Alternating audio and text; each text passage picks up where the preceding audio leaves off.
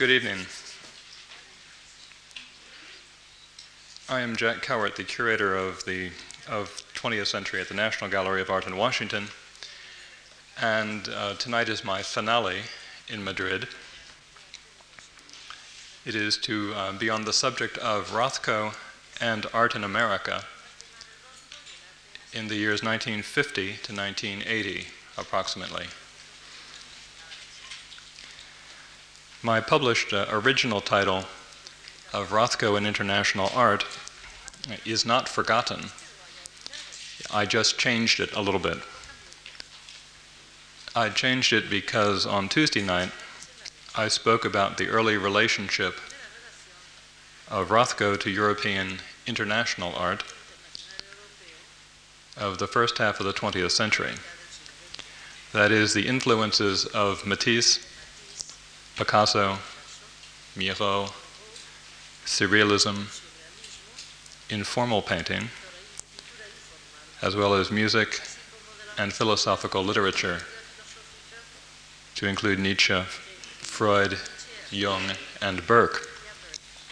Plus, I imagine that Professor Gonzalez, who spoke before me, extended the inquiry back to Romanticism, the 19th century, and much more. So my terminology is now adjusted because also without wanting to sound like a cultural imperialist, a position that I want to deny very strongly, I must note that those artists of the 1950s to 1980s in America, influenced by Rothko, then became part of an international style. They were part of a very active export of American contemporary art to Europe through multinational galleries, traveling exhibitions, the art press, private collectors, and museums or contemporary art spaces. But because I think it would be more interesting for a European critic to speak on Rothko's direct influence on European art, and indeed with the current Rothko retrospective here in Madrid, coming now just from London, and then going on its way to Germany, plus other European or near European countries, I propose that the international influence of Rothko may begin another new phase. So, for the moment, I should stay with what I am supposed to know best those generations of American artists following the first group of abstract expressionism. Each of these later artists was strongly impacted by Rothko, Clyfford Still, Jackson Pollock, Barnett Newman, Franz Kline, Willem de Kooning, William Baziotes, and others. But if you will permit me tonight, I will extract Rothko from this group and isolate perhaps some characteristics of his own work that seem to be and to have specifically adopted by subsequent artists. In addition, several times I will demonstrate how several important younger artists would rebel and fight against the notions or concepts of Rothko because, like any important artist, Rothko was to be accepted, rejected, negatively and positively, for both his style as well as his content or position. Ultimately, however, Rothko serves as a potent role model for artists. His intelligence, his independence, his artistic purity, and his devotion established Rothko as a central figure. He would not compromise. His life and his work, as you can see here at the Fundación Juan March, inspire respect and almost a reverential chapel or church like response. We tend to whisper in front of his paintings. They provoke silence and some large amount of humility. Like music, soft but full chamber music, we want to listen to them, not ourselves. Like poems, we want to read them, letting the visual nuances penetrate. So we do not have a party atmosphere among Rothkos, but we can have a special kind of joy and recognition. That, I think, would make Rothko happy. Now, to get moving forward, I have organized somewhat artificially, I admit, tonight's talk into five zones where I think that Rothko visibly influenced subsequent art. And they are first, the biomorphic shape, second, his drawing and staining with color, third, the brushwork, the so called process, four, the central image, and five, what I call registers, or these stacked shapes that are on the, the front of the canvas. Now, first, I should like to go to early Rothko with the first two slides, please.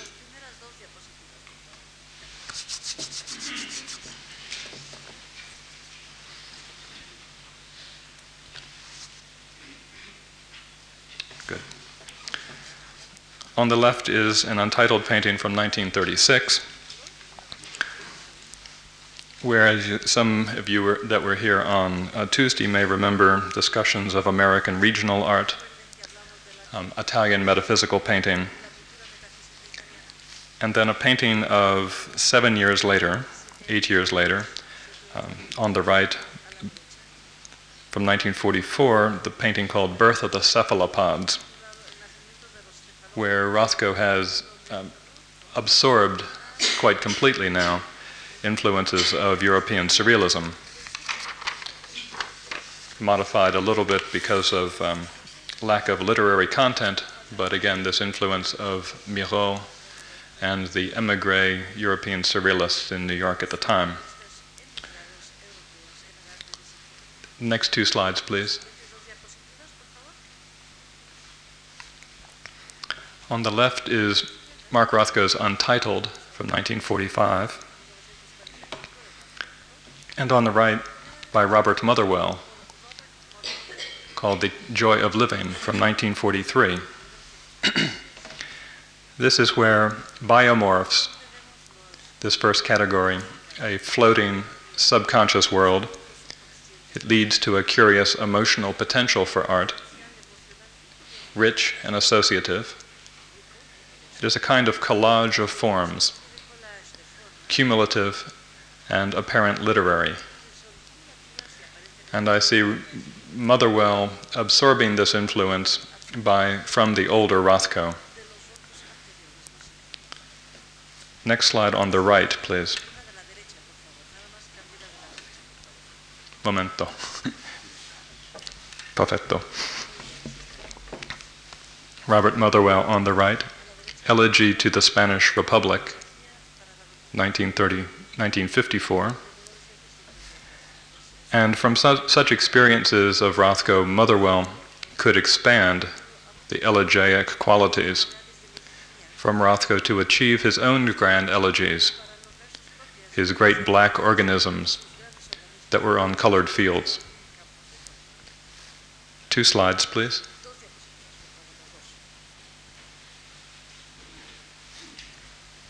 Moving to the, the category of drawing and staining with color, on the left is Rothko's Untitled 1946, and on the right, Helen Frankenthaler Mountains and Sea from 1942. Such free organisms with color and drawing, staining into the unprimed canvas, established by Rothko in the 1940s, must have influenced Frankenthaler to her own breakthrough and her stain paintings of the 1950s. In addition, it would be Frankenthaler who would then influence a whole generation of, of new American artists. Next slide on the right, please. This is the Frankenthaler Jacob's Ladder from 1957. Again, like Rothko, it is stained into unprimed canvas where the, the material is made to, to blend, to, to marry. Next on the right.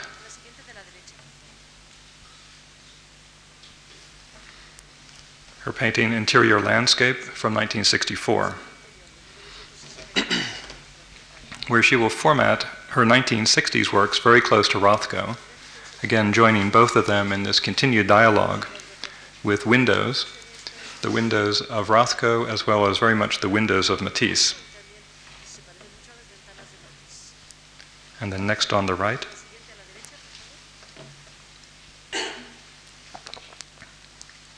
a later painting from 1982 called Long Island, again by Frankenthaler.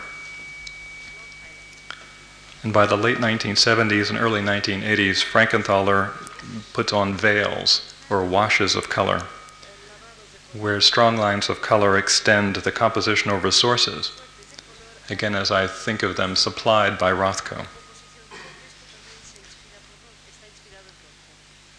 Uh, two slides, please.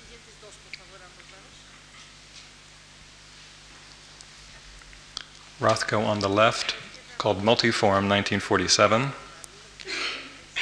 and Morris Louis on the right, Untitled 1956. I think that the Washington artist Morris Louis follows a similar trajectory, but with more brilliant results than Frankenthaler, where he is using lush, poured colors. And, and this, this intensity, this, this coloristic, this chromatic intensity, will show more in the next slide on the right.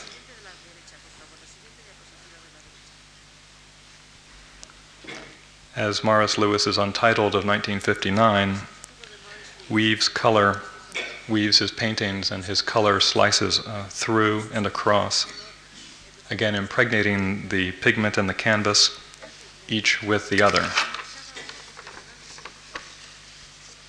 Next on the right. Morris Louis Beta Kappa from 1961, where the artist is unfurling like so many fluttering flags. He denies the canvas format, unlike Rothko, so he has now gone beyond. But he still very much senses Rothko's focus on the interaction, the effect of saturation of light and of the surface. Next on the right. And finally, for Louis, the painting Third Element from 1962. Again, as you can see, this, this hardening of color, this, this in increasing the intensity whenever possible. And I think that this, this way was made uh, open to Louis by, by Rothko and this example. Next two slides, please.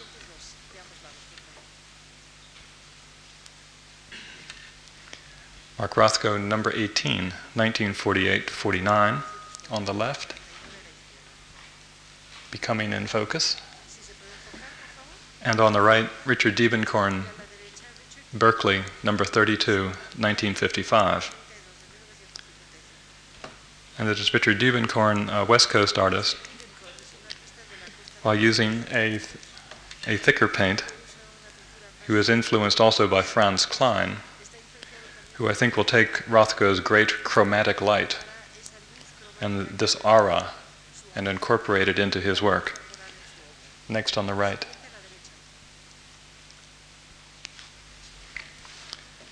He will Im- increase a, a, stratified format, at, like Rothko's, coming first from the natural landscape, but evolving to the abstract. Next two slides, please. Where Rothko's Green and Maroon, 1953 on the left, and Richard Diebenkorn's Ocean Park from 1969. Diebenkorn's where the format of the color and the compositional bars or slices and lines that hold the canvas and, and Diebenkorn's margins can be as beautiful and equally as entrancing as those we find in Rothko. Next two slides, please.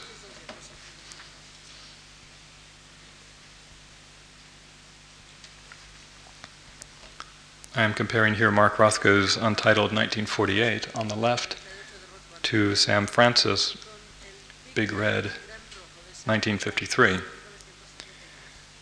For another aspect of the drawing and staining with color, it was Francis who was fascinated by modern French masters, the Orient. He was active in New York and then California. And I think that he was surely freed of the notion of convention through the position of Rothko. Next on the right, the Sam Francis White Line of 1958. Next on the right,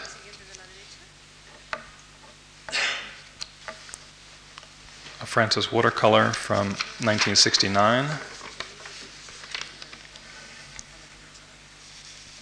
And as, as this staining with color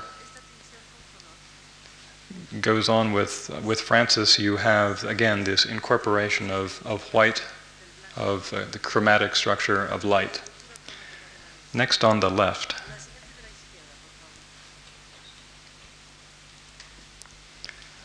I wanted to give some examples now of uh, this notion of brushwork, the so called process of the picture building. On, on the left is Rothko's Orange and Rose on Red from 1953, and Milton Resnick Mound from 1961. Certainly, Rothko and his generation developed their identities of brushwork, the autograph of the paintbrush working, applying pigment to the canvas, marking is a residue of the gesture.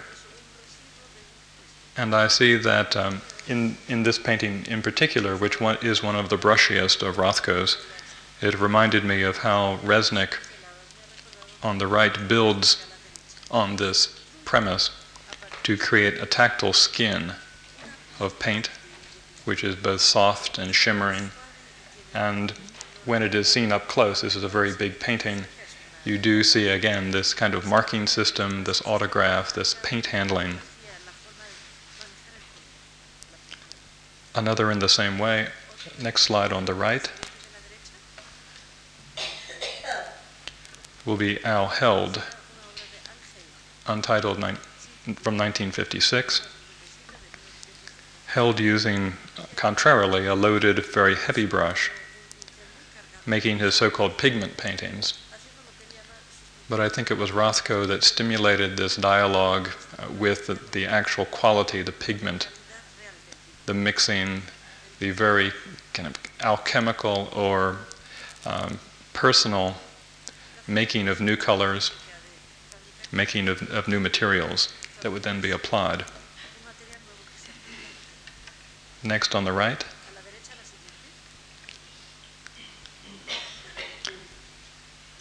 It, it may seem a little strange to get to, uh, to pop art, but we uh, should remember that early Jasper Johns on the right, which is Jubilee from 1959, Johns would also, at his beginning, turn this 1950s uh, fetish of brushwork into beautifully expressive markings,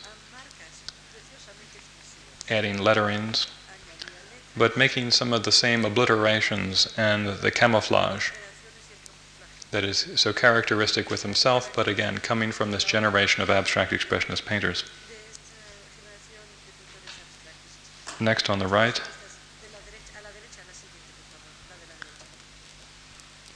Is Robert Rauschenberg, Buffalo from 1962. Like Johns, like Rauschenberg, Rauschenberg, who would follow his all white paintings, then making all black paintings, then all red. Rauschenberg's lush brushwork of the silkscreen kind of pop art paintings make a transition of subject matter, but not necessarily his handling that would be applied to the radical new art making of the 1960s.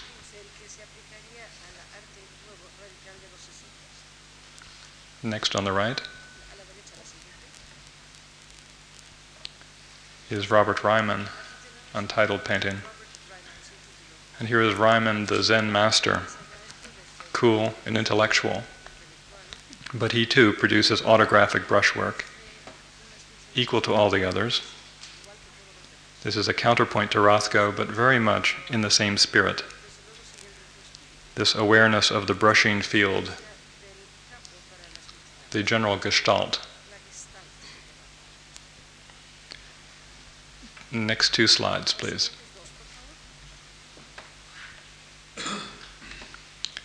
On the left is Mark Rothko, 1959, a painting from the Seagram series. And on the right, Josef Albers, of course, uh, Homage to the Square, Silent Hall, 1961. And this is, continues my formal demonstration of the, the notion of the central image. It is the, this central image, this Rothko's unusual Seagram mural uh, design, which then floats this, this uh, rectangle onto a glowing field, placed yet then against an equivalent background, where the eye is centered following very much his idea, as we discussed on, Tuesday, of the, the, peripheral activity, where you look in, in a, at a centered place, and he wanted the eye to, to be aware of the surrounding, but not being able to, to focus, not being able to comprehend. It was rather to establish a tension of color, a field kind of a treatment of this pigment. And of course, it is more personal than the strictly geometric Albers, and is also 10 times as large. But I think these two artists were both fascinated by color and compositional researches. Next on the right.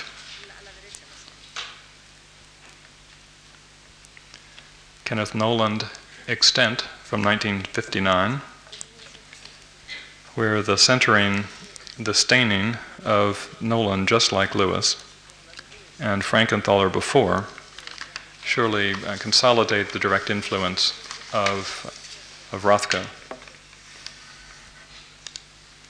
Next on the right.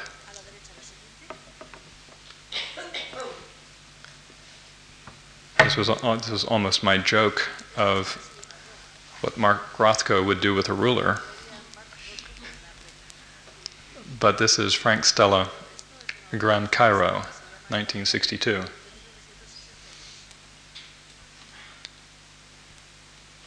And next on the right. Continuing the serious joke category a little bit further. This is a painting that you can now see at the Art Center Reina Sofia where it is in the Sonnabend, collection. And I will propose to you that Lichtenstein makes a composition of a composition of a composition, where he too floats his rectangle on an abstract brushwork field with an added border on the left, I think from perhaps Barnett Newman,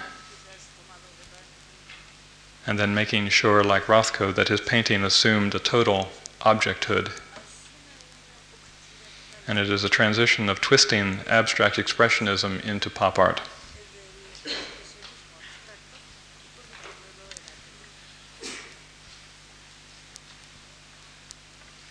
And in fact, at this scale, it looks like it is the black and white also comes from Simon Hantai, the French stain artist.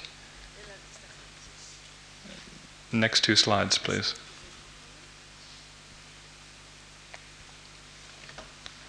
Mark Rothko, Four Darks in Red on the left, and Jasper Johns, Out the Window, 1959 on the right.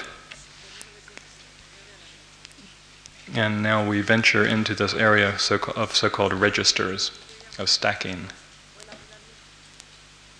because this question of registers of the vertical zones of shapes one upon the other up the face of the canvas plane, it is too prevalent to ignore. And this is the Rothko trademark, where he was the artist par excellence. I see Jasper Johns referring to such zone organization, which in Mark Rothko's work extends as back as early as the 1940s. So it was well known in New York art circles that this was um, his style, and Johns could appropriate that as, as a classic development. Next on the right.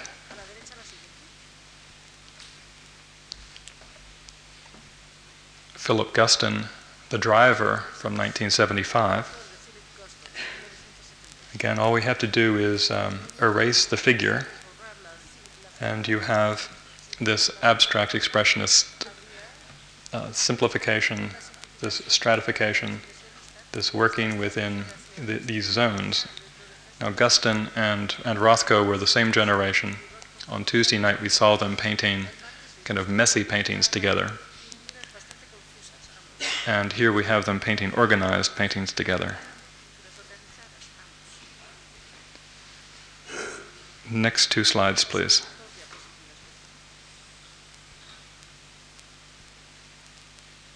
If we have focus on the left. Oops. We have to keep it in competition with the uh, Jasper Johns. Rothko, Untitled 1949 on the left, and Jasper Johns, According to What, 1964 on the right. Again, I show another register of Rothko, but now Johns does it both ways vertical and also horizontal, I propose, plus in a painterly style, then in a mechanical style, then flat in some parts, but three dimensional elsewhere, where you have the chairs, the letters. There is a, a coat hanger that's there, a spoon, a hinged chair. It is a double homage, I think, not only, but maybe even triple, because it is an homage to Rothko, uh, to Duchamp, and perhaps Barnett Newman. So this idea of stacking, I know, is difficult to think of in this painting, but of course here we have a, a vertical sequence. There is a vertical chromatic here. This is a multi-panel painting, so it goes also horizontally. He has stacked letters one on top of another. He has stacked these kind of colors this way, going up. And it is, is denied by this by this chair above, but then below there is a, a painting which is turned up into the painting. It is a real canvas. And then you have this homage to um, Hans Hofmann, perhaps. Other abstract expressionist criteria seem to be in, form, in, in place. And then this is where you have the collage of the um, the coat hanger with the spoon, which makes a shadow which has both drawn shadows and real shadows. It is a summa of, of the Johns position by 1964. Next on the right.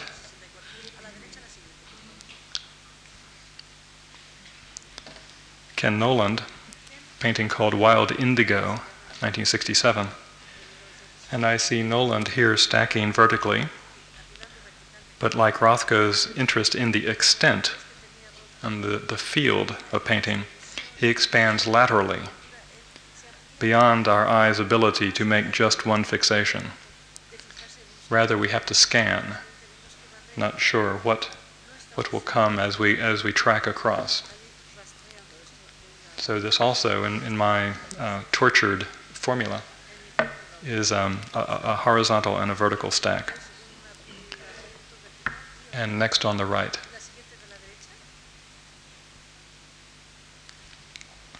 Ellsworth Kelly, Spectrum 1967. And I think that this is the ultimate development, the great Kelly spectrum. It is as Rothko intensities put in a chart form, where there are special colors. The panels are painted over and over to just the right chromatic pitch. Without the, tra- the tragic poetry of Rothko, but certainly with the same intellectual intentis- intensity of conception.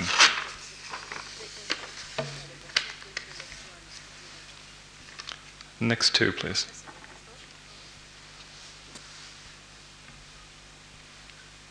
And focus on the left.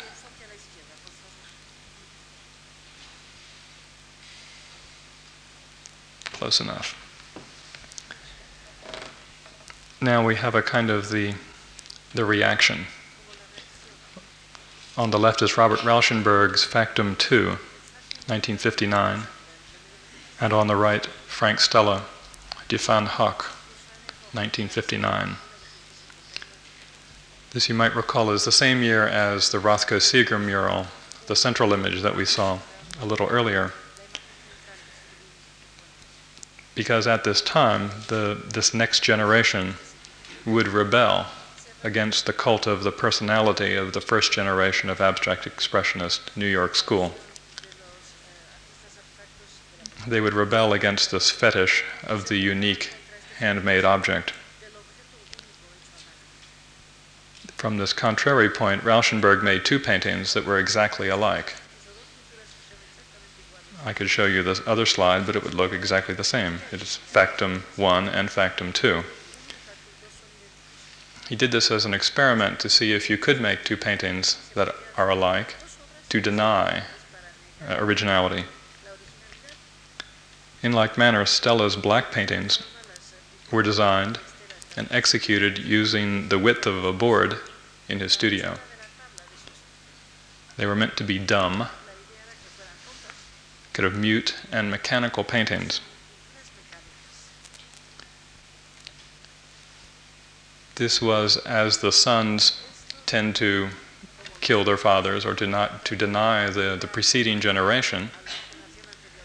At the same time, of course, they took all of the qualities and the characteristics that they wanted but would then apply it in different in a different language.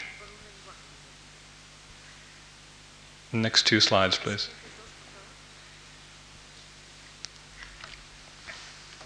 That's correct. This slide is black.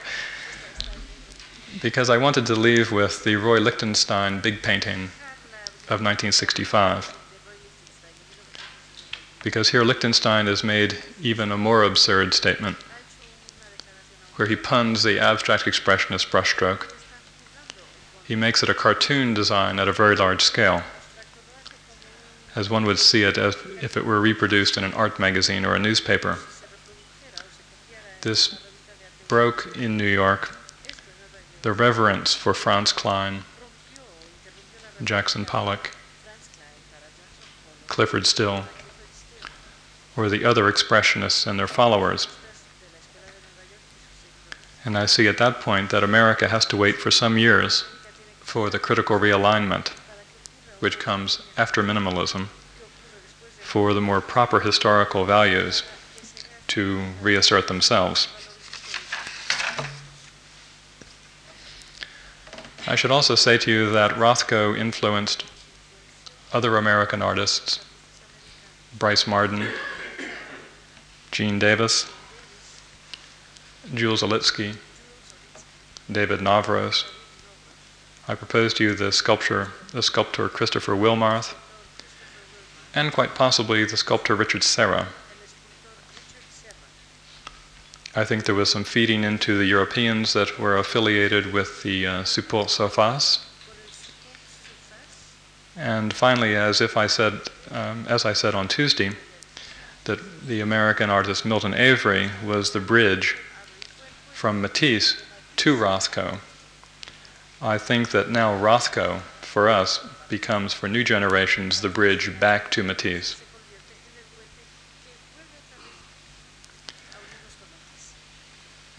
The International Exhibition of New American Painting by the Museum of Modern Art in 1958 showed Rothko to Europe. Then the 1960 Phillips Collection installation, followed by the Tate Gallery Seagram's installation, the Rothko installation at the 1970 Venice Biennale, and the traveling 1971 Zurich Kunsthaus one-man show. And many exhibitions since then have put serious artists of every nationality and stylistic attitude into contact with the work of Mark Rothko, if they have the desire to follow and to come and to look. Now, it's the goal of my museum, through the great donation of the hundreds of Rothko paintings and works on paper from the Mark Rothko Foundation, to encourage and to support further contact and understanding of this artist. We are now beginning the Catalogue Raisonné research, making installations, and conservation and restoration studies. And we have been particularly pleased to lend paintings from our collection, our Rothkos, to you here in Madrid for this current exhibition. There remains to be a great deal said about the, the, the, the final influence of Rothko throughout arts and letters in the 20th century, and also how he absorbed influences uh, from the 19th century and from many cultures. But I want to thank the uh, Fundación Juan March for taking this exhibition and its staff and the directory for their care and attention and also for their special and generous hospitality to me during my visit to Madrid this week. I want to thank you all very much and good evening.